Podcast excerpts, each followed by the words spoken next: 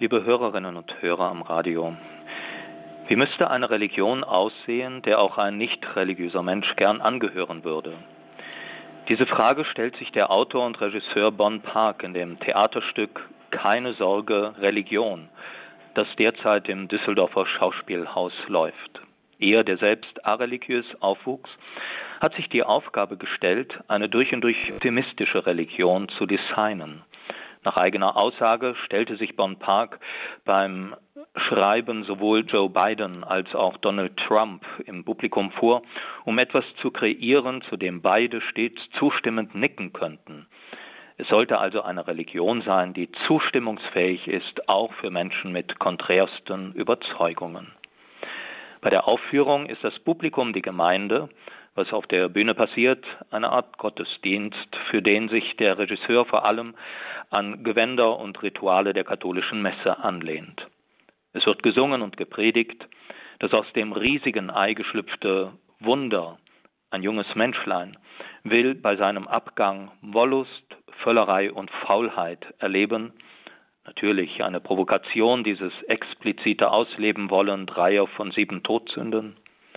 Wehe, du sorgst dich, singt der Chor und predigt der Prediger. Der Altar wird Ikea-mäßig im Karton mit kleinem Inbusschlüssel geliefert. Die Botschaft ist klar. Religion als Baukasten, angepasst an die Bedürfnisse der Kunden und aus verschiedensten Versatzstücken, darunter auch christlichen, zusammengebastelt. Es war prima, sagt das Wunder, als es stirbt und mit einem Tritt Leiterchen durchs Fenster in den Himmel aufsteigt, wohl um eine Art Auferstehung zu simulieren. Gott, auch wenn er als eine Sie und große Freundin auftaucht, also alles politisch korrekt, bleibt letztlich eine Leerstelle, weil bedeutungslos.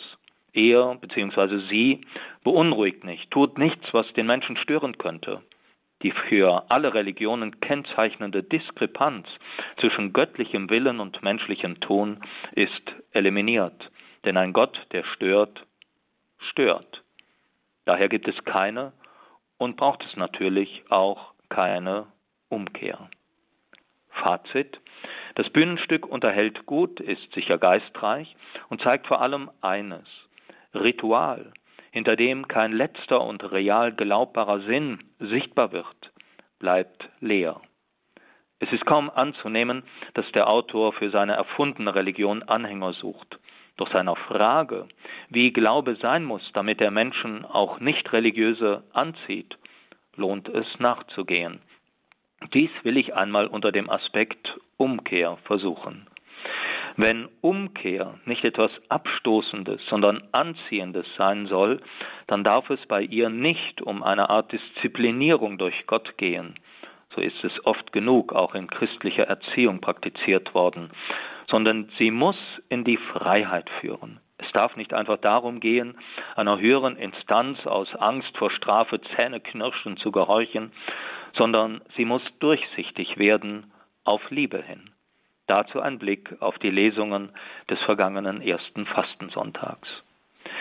Gleich in der ersten Lesung dieses Sonntags begegnete uns, so wie ich sie deuten möchte, Überraschendes. Denn ich möchte fragen, ist es hier nicht Gott, der umkehrt? Er war es ja, der das Verderben der Sintflut über die immer böser und verruchter werdenden Menschen gebracht hatte. Er war es, den es reute, dass er den Menschen gemacht hatte auf der Erde und den es in seinem Herzen betrübte, wie es im Buch Genesis heißt. Er war es, der in der Flut auch alles unschuldige Getier untergehen ließ.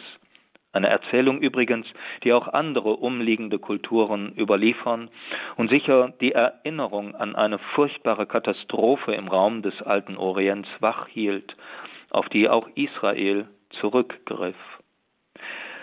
Was könnte es mit dieser, ich sage es in Anführungsstrichen, Umkehr Gottes auf sich haben? Natürlich wissen wir, dass Gott nicht umkehren muss. Aber aus der Perspektive Israels sieht es genau danach aus. Selbstverständlich ist es des Menschen Schuld, dass dieses Verderben über ihn hereinbrach. Doch Vernichtung in diesem Ausmaß kann doch nicht Gottes Wille sein. Was ist in ihn gefahren, dass er zu solchen Mitteln greift?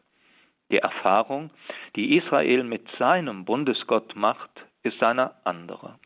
Und so kleidet man diese Erfahrung in die Überzeugung, dass Gott selbst gleichsam umdenkt und die Verheißung gibt, niemals mehr den Menschen mit solch vernichtendem Verderben heimsuchen zu wollen. Der Teil der Sintfluterzählung, den wir am vergangenen Sonntag in der Lesung gehört haben, schildert einen Gott, der sich von solchen Maßnahmen abwendet, gleichsam umkehrt, und zwar radikal zum Menschen hin. Denn Israel weiß inzwischen, Gott will nicht das Unheil für den Menschen, sondern ausschließlich dessen Heil. Und so gehört es zum Genius des Volkes Israel, dass es sich zwar aus allen Völkern der Welt weiß, aber seine eigene Geschichte, die mit der Berufung Abrahams beginnt, hineinstellt in die universale Geschichte der Menschheit. Der Regenbogen ist ein universales Zeichen, das alle Völker der Erde kennen. Der Bund, den Gott hier in diesem Zeichen schließt, ist ein Bund mit allen Menschen, mit allen Tieren, ja mit der Schöpfung insgesamt. Den ersten Bund schließt Gott also nicht mit dem erwählten Volk, sondern mit der ganzen Schöpfung. Das aber kann nur heißen, dass auch alle weiteren Bundesschlüsse, der mit Abraham und der mit dem Volk Israel am Berg Sinai, nicht nur auf Israel, sondern die ganze Menschheit zielt. In der zweiten Lesung haben wir gehört, dass die universale Heilsverheißung dieses ersten Bundes erstens kein leeres Versprechen war und zweitens einen Preis hat. Die radikale Hinwendung Gottes zum Menschen erreicht ihren Höhepunkt in der Menschwerdung Gottes und darin, dass dieser Gott in Christus das menschliche Los in all seinen Dimensionen teilt. Als Gerechter für Ungerechte stirbt er, um uns zu Gott hinzuführen, so hieß es im ersten Petrusbrief. In diesem Tod hat er sich selbst gleichsam hineingestellt in die Sintflut alles Verderblichen in unserer Welt, in die Fluten der Sünden, des ungeheuren Leids und all der Tode, die in unserer Welt gestorben werden. Er nimmt die Sintflut, die Strafe und das Gericht über alle menschliche Sünde auf sich und macht dieses Liebesleiden zur Medizin für uns. So verwandelt er die verderbenden Wasser der Sintflut in das heilbringende Wasser der Taufe. Eine Deutung, die uns hier im ersten Petrusbrief begegnet und die die Osternacht aufgreifen wird. Die Taufe ist daher wie ein Eingetauchtwerden in die durch Christus verwandelte Sintflut, um uns mit ihm zu verbinden und in ihm neue Menschen zu werden. Im Evangelium des ersten Fastensonntags begegnete uns eine weitere Form der Hinkehr Gottes zu uns Menschen. Er setzt sich der ganzen Versuchlichkeit, die unser menschliches Leben prägt, aus. Wir können davon ausgehen, dass Jesus hier nicht als der souveräne Gottessohn alle Versuchung zum Bösen mit lässiger Geste abwehrt. Vielmehr möchte er bis in sein Innerstes erfahren, was Sünde und Versuchung ist. Er erfährt das Faszinierende, Verlockende, den scheinbaren Glanz, das Betörende der Versuchung und des Bösen, das sich uns fast immer unter dem Schein des Guten darbietet. Zum einen, Jesus habe es keine Kraft gekostet, diese Versuchungen abzuwehren, verkennt sein wahres Menschsein. Dabei fällt auf, dass Markus im Unterschied zu Matthäus und Lukas keine konkreten Versuchungen schildert, also aus Stein und Brot zu machen, von der Zinne des Tempels zu springen oder die ganze Welt zu beherrschen unter der Bedingung, Satan anzubeten. Aber dieser allgemeine Hinweis auf Versuchungen, wie sie uns Markus erzählt, könnte uns überlegen lassen, was denn die Urversuchung sein könnte, die allen anderen Versuchungen zugrunde liegt.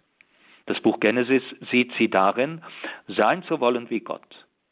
Ich möchte denselben Gedanken einmal anders formulieren. Es ist jener Wille zur Autonomie, der Gott herauskomplementiert aus dem eigenen Leben als den, der mir etwas zu sagen hat. Ich will ganz und gar mein eigener Herr sein. Dazu aber gibt es zwei Wege.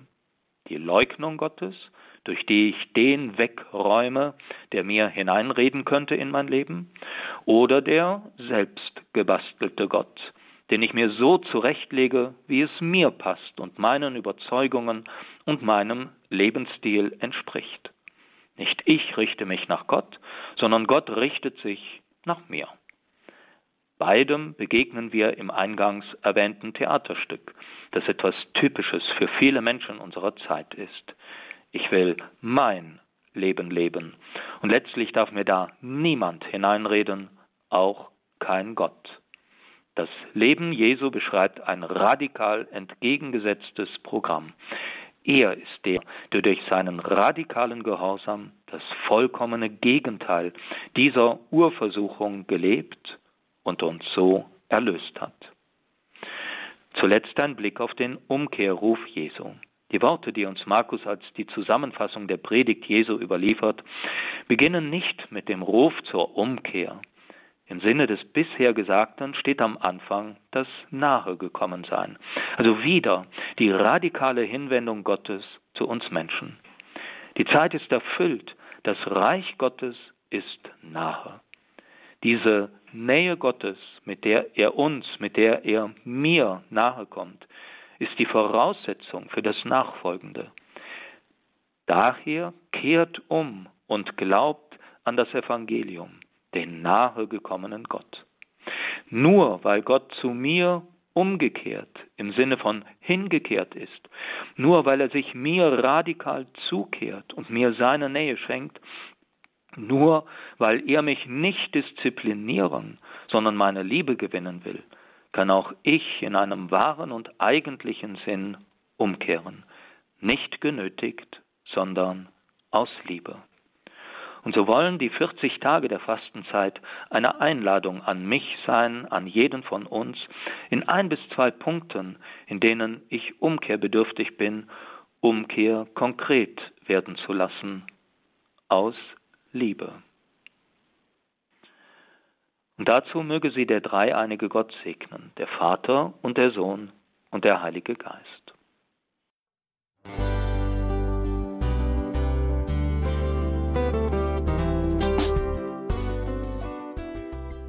Liebe Zuhörerinnen und Zuhörer, vielen Dank, dass Sie unser CD- und Podcast-Angebot in Anspruch nehmen. Wir freuen uns, dass unsere Sendungen auf diese Weise verbreitet werden. Dieser Dienst ist für Sie kostenlos. Für uns ist er allerdings mit einem nicht unerheblichen finanziellen Aufwand verbunden. Deshalb sind wir für jede Spende dankbar. Alle Bankverbindungen unserer Spendenkontos können Sie über unsere Homepage horeb.org unter dem Menüpunkt Spenden einsehen. Dort besteht auch die Möglichkeit, online zu spenden. Natürlich nach den neuesten Sicherheitsstandards. Sie können diese Informationen auch bei unserem Hörerservice unter der Telefonnummer 08328 921 110 erfragen. Ich wiederhole die Rufnummer 08328 921 110. Vergelt's Gott für Ihre Unterstützung. Ihr Pfarrer Kocher.